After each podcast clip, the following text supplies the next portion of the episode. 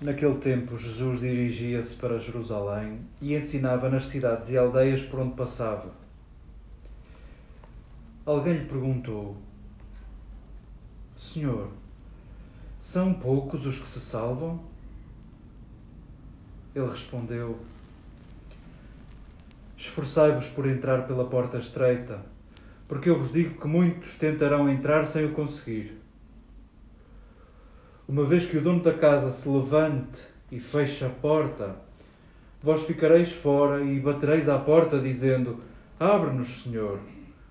Mas ele responder-vos-á: Não sei de onde sois. Então começareis a dizer: Comemos e bebemos contigo, e tu ensinaste nas nossas praças. Mas ele responderá: Repito que não sei de onde sois. Afastai-vos de mim, todos os que praticais a iniquidade. Aí haverá choro e ranger de dentes, quando virdes no reino de Deus Abraão, Isaque e Jacó e todos os profetas, e vós a ser dispostos fora. Virão muitos do Oriente e do Ocidente, do Norte e do Sul, e sentar-se-ão à mesa do reino de Deus. Há últimos que serão dos primeiros e primeiros que serão dos últimos.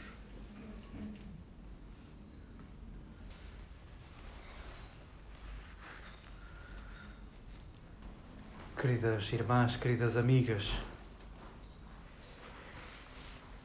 mergulhemos nesta página do Evangelho com vontade de permanecermos mergulhados na vida de Jesus.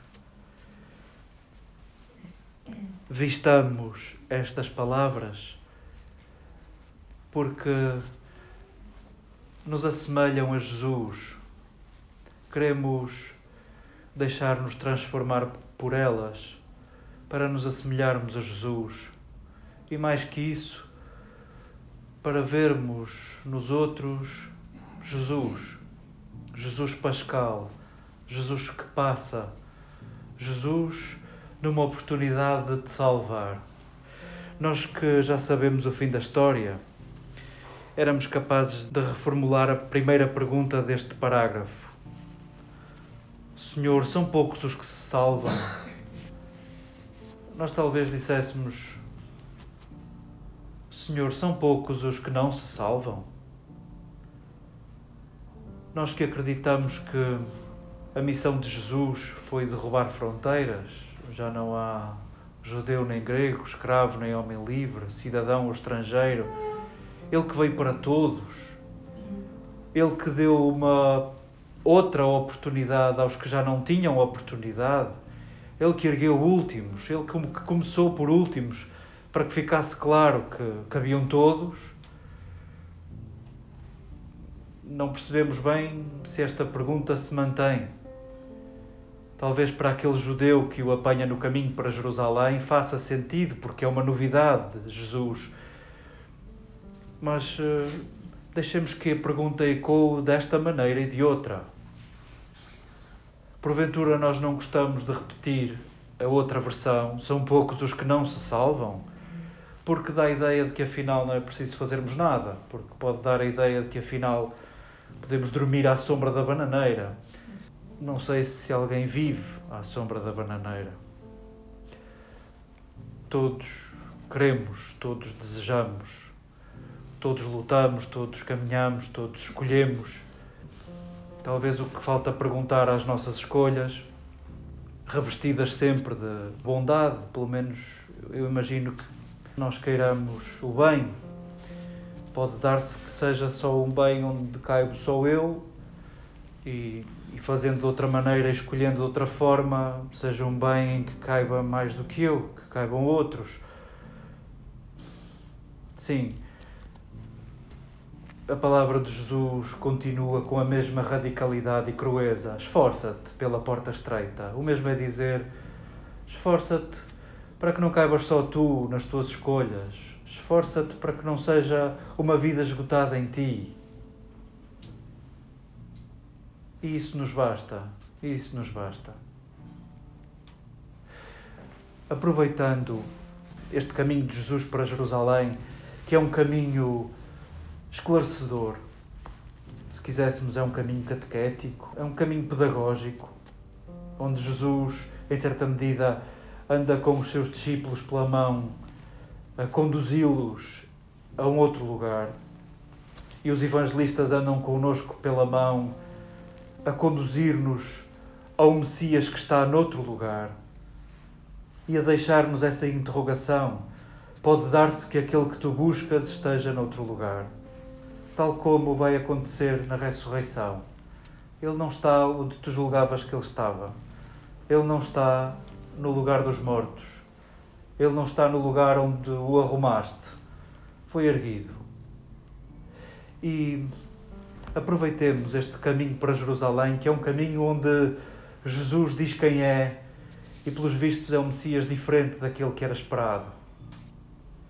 Aproveitemos este caminho para Jerusalém também para saborearmos perguntas, para fazermos perguntas, para não ficarmos na mesma.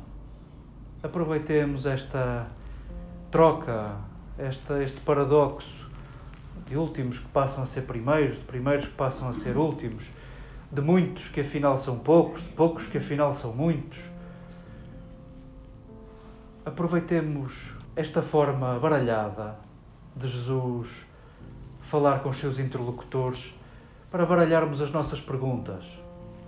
Nós que nos habituamos a perguntar se acreditamos em Deus ou não, se outros acreditam em Deus ou não, já que tropeçamos nesta palavra de Lucas, onde recordamos essa história de Jesus, essa parábola de Jesus sobre um Deus dono de uma casa e com convidados a bater-lhe à porta, com gente a bater-lhe à porta, perguntemos-nos se Deus acredita em nós.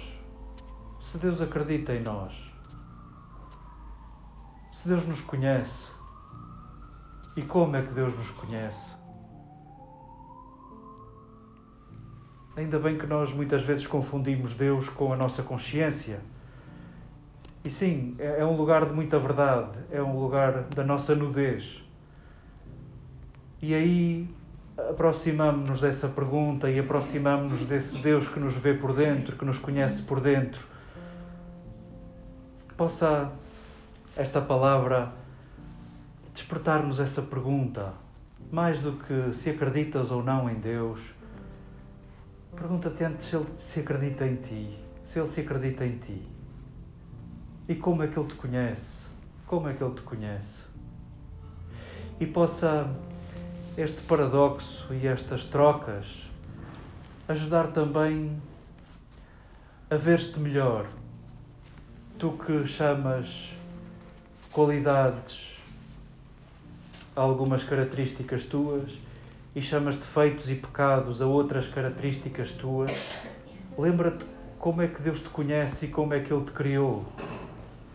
Ele que criou a tua afetividade, Ele que criou o teu feitio, Ele que criou as tuas características, Ele que ama aquele que conhece, aquela que conhece, Ele que ama aquela que criou, aquele que criou. Quem és tu para não te amares? Quem és tu para dizeres o que não gostas em ti? Possa este texto reconciliar-nos com a nossa fragilidade, com o que somos, com aquilo de que nos envergonhamos, com aquilo que julgamos ser pouco. Sintamos que esse eu despido, esse eu nu, esse eu como eu sou, foi o eu desejado por Deus, foi o eu criado por Deus, foi o eu salvo por Deus possa a reconciliação com a nossa fragilidade devolver-nos a necessidade de nos olharmos uns aos outros como o rosto de Deus, a necessidade de nos olharmos uns aos outros como erguedores uns dos outros, como implicados uns com os outros.